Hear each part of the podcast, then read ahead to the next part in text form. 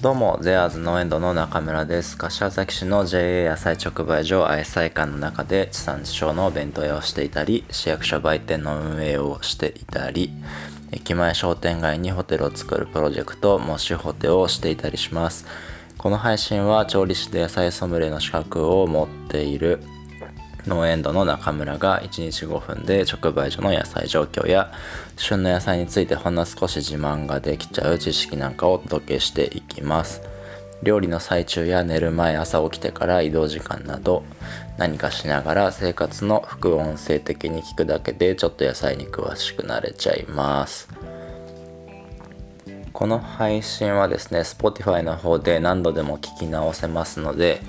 えー寝落ちしちゃった方などね、えー、ぜひぜひご活用ください。インスタグラムのストーリーズハイライトとして URL も残していきますので、インスタグラムのプロフィール欄からも飛べるようになってます。えー、本題の前にお知らせです。えー、昨日からですね、5日からですね、お弁当の新メニューとしてホワイトソースのオムライスの販売が始まりました。えー、前々からね、リクエストもありましたし、ね、そろそろこうオムライスもね味変したいなと思っていた頃だったので、ね、新年一発目2022年一発目の新メニューとしてご用意しました。今年はですね新メニューをこういろいろ出すのが、えー、個人的なね目標になっています、えー、こちらのオムライスはですね季節限定商品として予定してますのでご興味のある方は是非是非ね冬の間にご利用ください。えー、そんでねあのインスタグラムの方にオムライスの新メニューが出ますよっていう投稿をですね昨日おとといかなしたんですけどその時に初めてあのリール動画の機能をね使ってみたんですよ。でねリール動画使ってみたんだけどなんかねあの画像のサイズがいつものね投稿のフルサイズとこう違うみたいでうんと分かりますかね？言ってること。通常の投稿画像の投稿の時の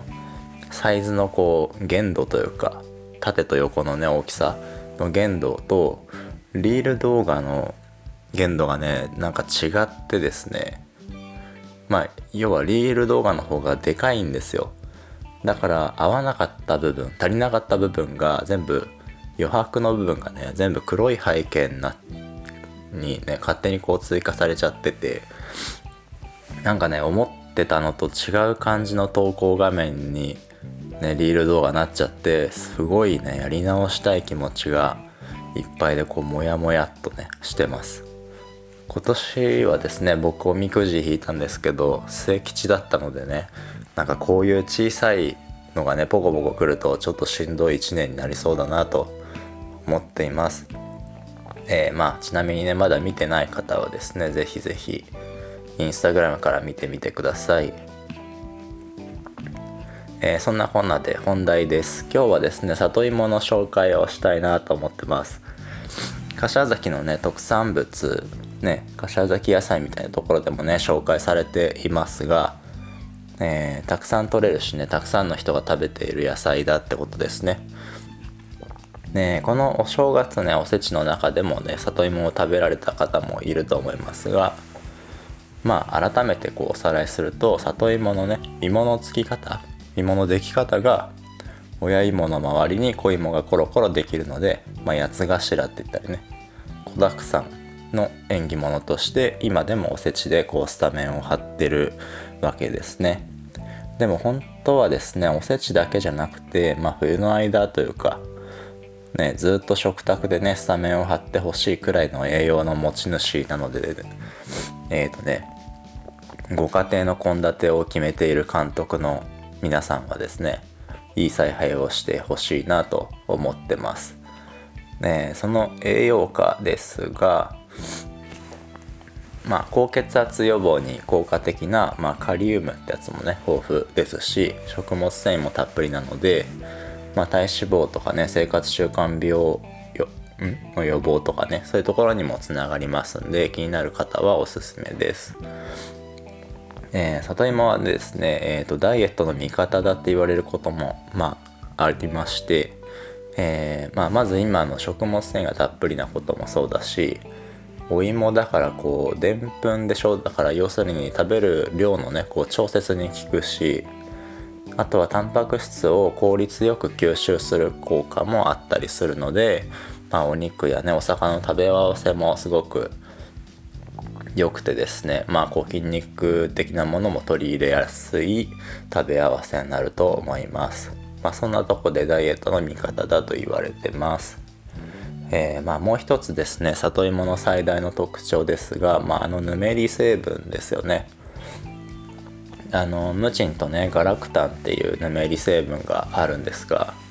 ムチンとガラクタンねなんかなんだろうこうなんか絵本のねキャラクターみたいな名前ですけど、まあ、このムチンくんとねガラクタンくんがえー、まあ、脳細胞の活性化とかね免疫力をつけて風邪予防したりっていうね結構大仕事をね手助けしてくれてます。ねえー、そんな感じで里芋は体の中から疲労を回復したりまあ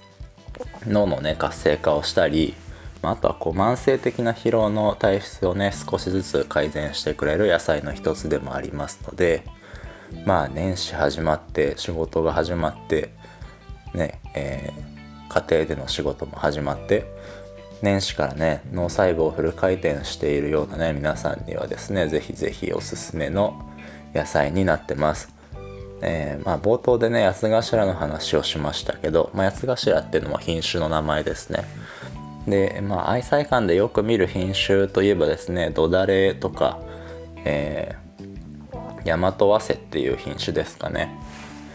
土だれはですね、まあ、ねっちりしてて柔らかい、まあ、よく、ね、煮物とかで食べる品種ですが、まあ、大和和製っていうのはですね新潟県とか富山県を中心に、まあ、生産されている品種の一つで、まあ、これも結構あの土だれ系のね品種なので、まあ、同じように柔らかかったりするんですけど大和和製の方がですね土だれに比べてきめ細かいものがね多くて、まあ、上品な感じですね。上品なとろっとこう溶けていくような舌触りがするので、まあ、最近ではこう高級食材としてまあ、あの一流の料亭さんで使われる品種だったりとか、まあ、県内でもですねふるさと納税の返礼品にこう登録しているような自治体もね増えたように思います、えー、まあ、新潟県民なのでね里芋をねこうスタメン採用していきましょうってお話でした。最後に、えー、何か野菜のリクエストとかもあればですねインスタから DM してください。では良い一日をお過ごし感じゃった。では良い一日をお過ごしください。バイバイ。